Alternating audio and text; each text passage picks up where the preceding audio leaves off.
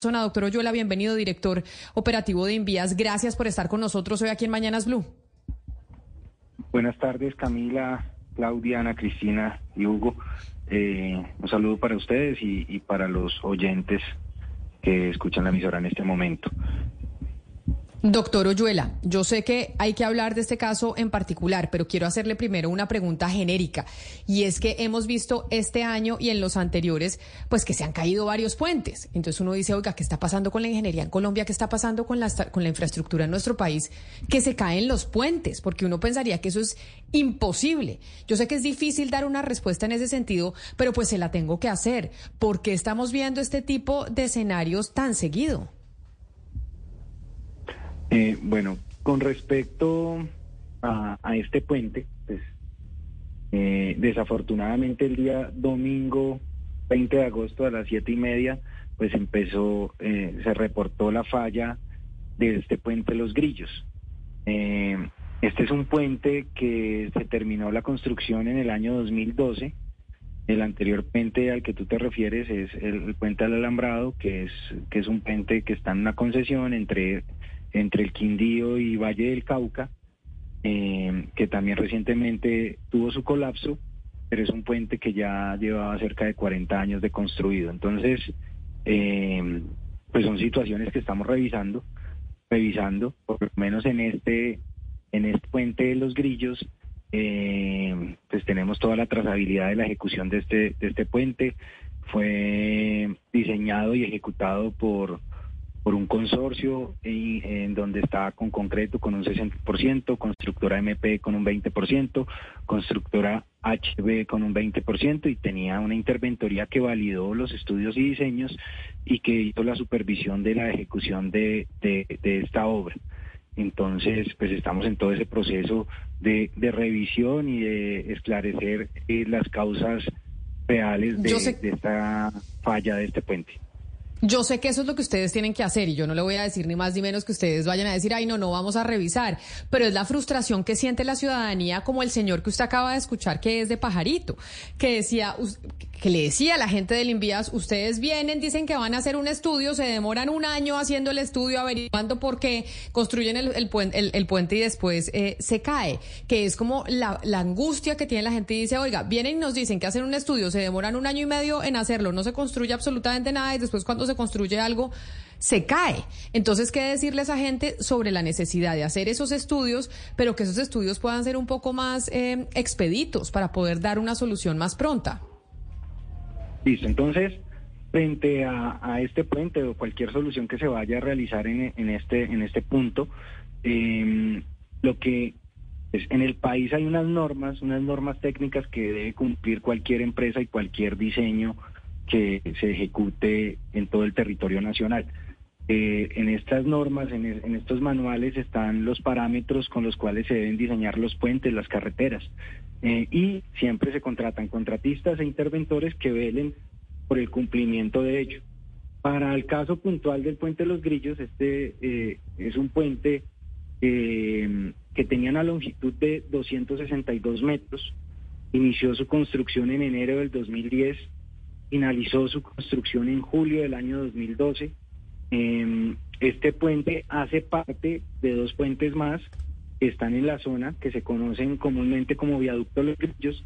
Entonces, uno de los puentes es el puente Los Grillos, otro de los puentes es el puente nuevo, que tiene una longitud de 103 metros, que no colapsó, y otro de los puentes es el puente Chorro Blanco, que tiene una longitud de 300 metros, este que no colapsó. Entonces, eh, ahorita qué sigue? Entonces, eh, primero, eh, contratar un estudio de patología que nos esclarezca las razones por las cuales existió esta falla en este puente, porque este puente se diseñó en su momento y fue avalado por una empresa contratista y una empresa interventoría, cumpliendo todas las normas de diseño que existen en el país.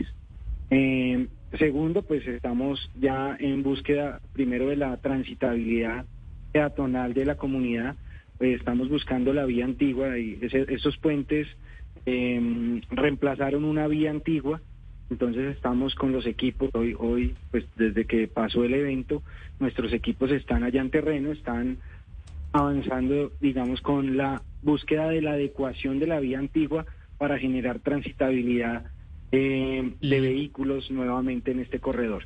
Y también se está adecuando un paso peatonal para las comunidades que, que frente a esta, eh, a esta incomunicación a esta caída del puente eh, necesitan pasar de punto a punto, entonces se está adecuando un paso provisional. Esto se está haciendo en el transcurso de esta semana. Señor Oyuela, muchos nos preguntamos si el Envías tiene o tendrá o se piensa hacer una suerte de estado de los puentes en Colombia. No sé si ustedes tengan eso, un mapa de, no sé cómo funciona eso, si por semáforo o por número del nivel de riesgo, cuáles no se pueden transitar, cuáles están en peligro. ¿Eso existe? ¿Ustedes tienen la capacidad técnica de tener un mapa completo? Entonces, ¿Sí?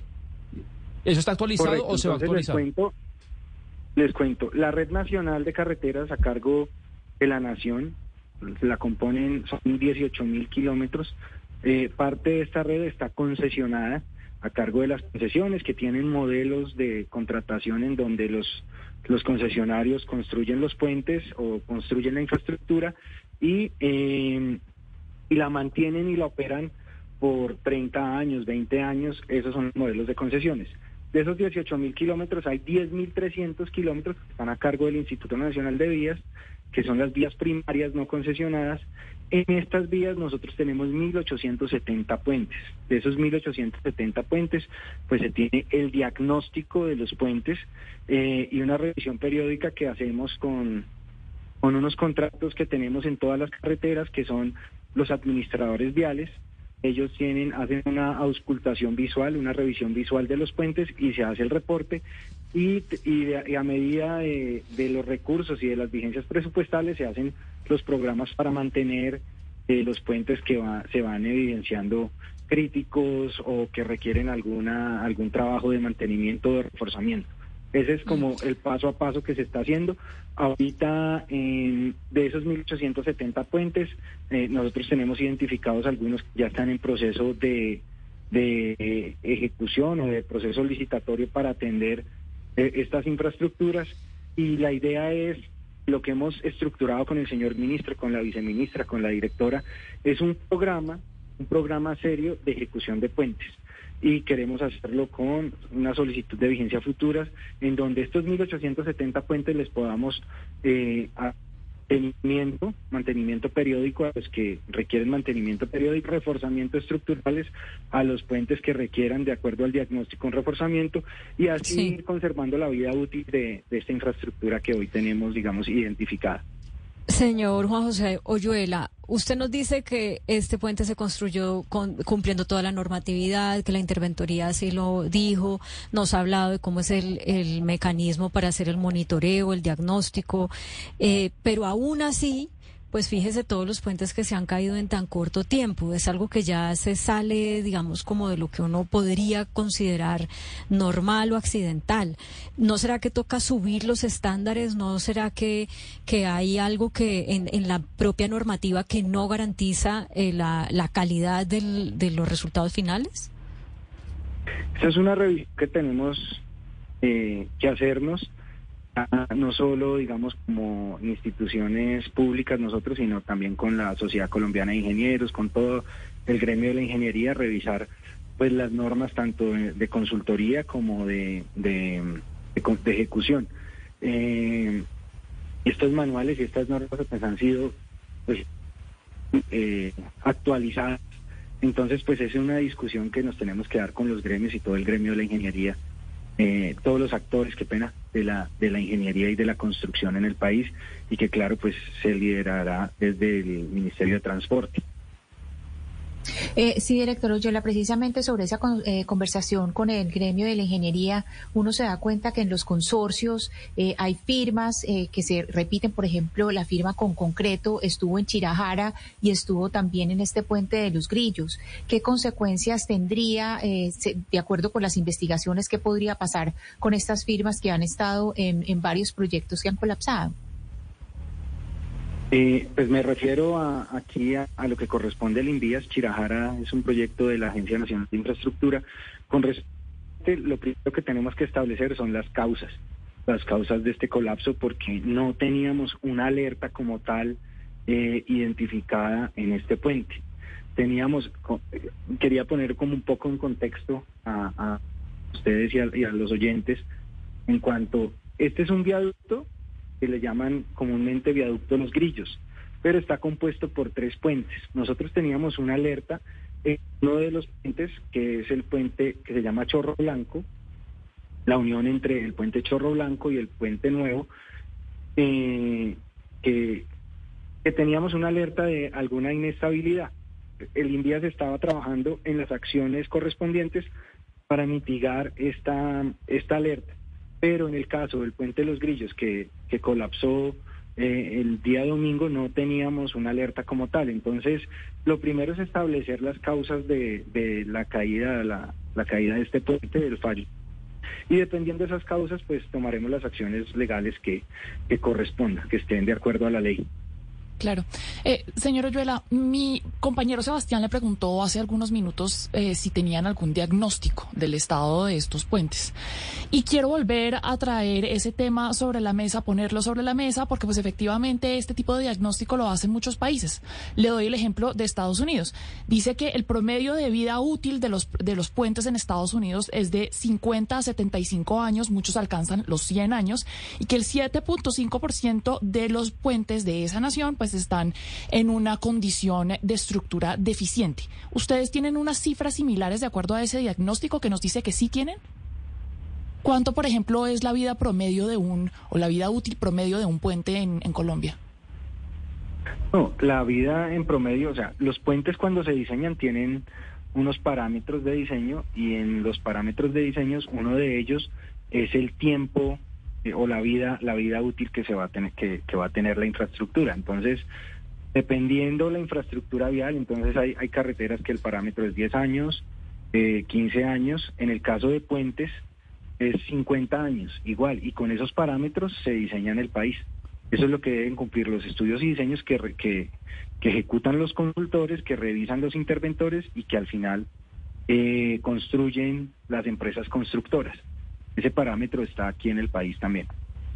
Nosotros, y, para dar un complemento al diagnóstico, nosotros también tenemos eh, dentro de nuestro sistema de puentes, eh, estamos implementando un, una escala eh, de diagnóstico de toda la infraestructura que, que, existe, de los 1.870 puentes que están a cargo del Instituto Nacional de Vías, en donde hay cinco niveles entonces, donde es satisfactoria, estable, eh, suficiente, crítica y susceptible a la falla. Digamos, son los niveles que tenemos en donde tenemos cuantificados los puentes. Eh, y para el caso de, del puente Grillos, que, que falló el fin de semana, eh, no estaba catalogado ni en crítico ni en susceptible a la falla en el último informe. Adicional, tenemos un, pues, estos puentes estaban siendo monitoreados el día 8 de agosto, eh, especialistas fueron a, revisar el, los puentes, estos tres puentes, sobre el puente Los Grillos, que fue el que colapsó.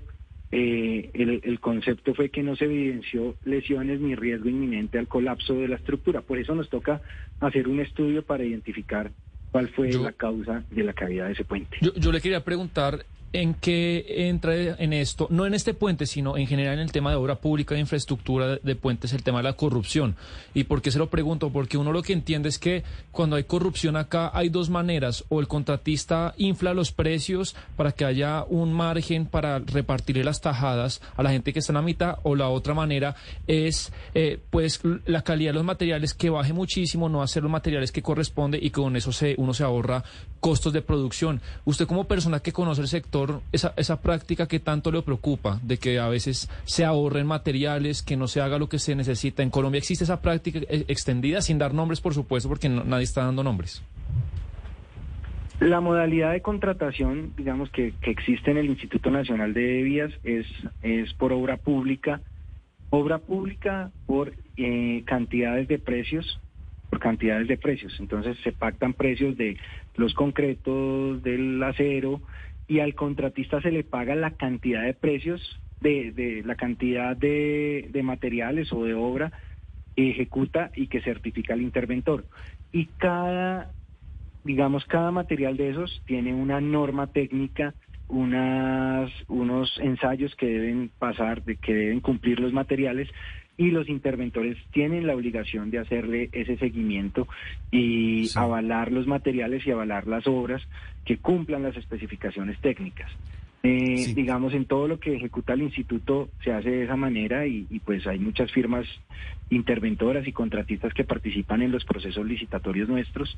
Eh, a medida que va pasando el tiempo, digamos, ahorita uno saca un proceso licitatorio y se presentan, eh, hay mucha pluralidad, dependiendo de la cuantía se presentan 40, 50, 100 empresas, dependiendo el, valor, y pues todas ellas están obligadas, o la que salga beneficiaria está obligada a, cumplir unas normas. Y a su vez las interventorías, también se presentan muchas empresas en los procesos licitatorios del instituto eh, y estas interventorías deben hacerle seguimiento al cumplimiento de las especificaciones que, que pacta el contrato. Y pues ese es el día a día de la ejecución de los contratos. Por eso es muy importante eh, el estudio que se va a hacer de patología. Hemos hablado con la directora, con el ministro, la viceministra, eh, en buscar una universidad o la Sociedad Colombiana de Ingenieros, que es un ente consultivo del Estado, para que nos eh, ayude a determinar las causas de esto, adicional a entregar toda la información a los entes de control para esclarecer lo que sucedió el fin de semana. Pero mire, señor director Oyuela, mire, eh, sobre el estado del puente Los Grillos, eh, y que usted dice que no se recibía ninguna alerta, no, no habían recibido ustedes en el Invías ninguna alerta sobre el estado del puente, hay un video que se grabó en noviembre del año pasado y ese video eh, que circuló en redes sociales en estos días a propósito de la afectación del puente, de, la manera como se dañó el puente, ese video muestra que efectivamente podría estar sufriendo daños estructurales el puente de los grillos. ¿Eso no, servía, no, le servía en vías como alerta? Es decir, ese video que se conoció en noviembre del año pasado. Claro, ese video, por eso dice el contexto de lo que se conoce como el punto de los grillos. El, viaducto Los Grillos eh, lo componen tres puentes. Un primer puente que, que se llama Los Grillos, un segundo puente que se llama Puente Nuevo, que tiene una longitud de 100 metros, y un tercer puente que se llama Chorro Blanco. Cuando ese video salió a, a medios, digamos, en las redes sociales, nosotros ya desde eh, unos meses atrás ya habíamos identificado esa, esa falencia. Esa falencia se estaba presentando en el puente Chorro Blanco o sea, que es uno de los puentes que compone todo este complejo, el puente Chorro Blanco. Eso, ¿qué se hizo ahí con, con esas acciones? Yo sí quisiera aclarar.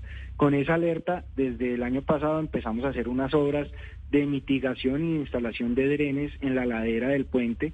Eh, también hicimos la renivelación del puente y el cambio de la junta y se estaba trabajando, ahorita había, pues ahí antes del colapso, estaba una máquina que estaba perforando para construir la solución definitiva, digamos, de que se había identificado en ese momento, que estaba generando ese movimiento del, tierra, del puente o ese desplazamiento que salió en el video, que es una cimentación, una estructura que va en la cimentación el puente que se llama Punta de Diamante, que mitiga y evita que se presenten movimientos en, las cimentaciones de los puentes. Entonces, sí estaba, eh, sí teníamos una alerta, pero no en el puente Los Grillos, sino en el puente Chor, entre el puente Chorro Blanco y Puente Nuevo.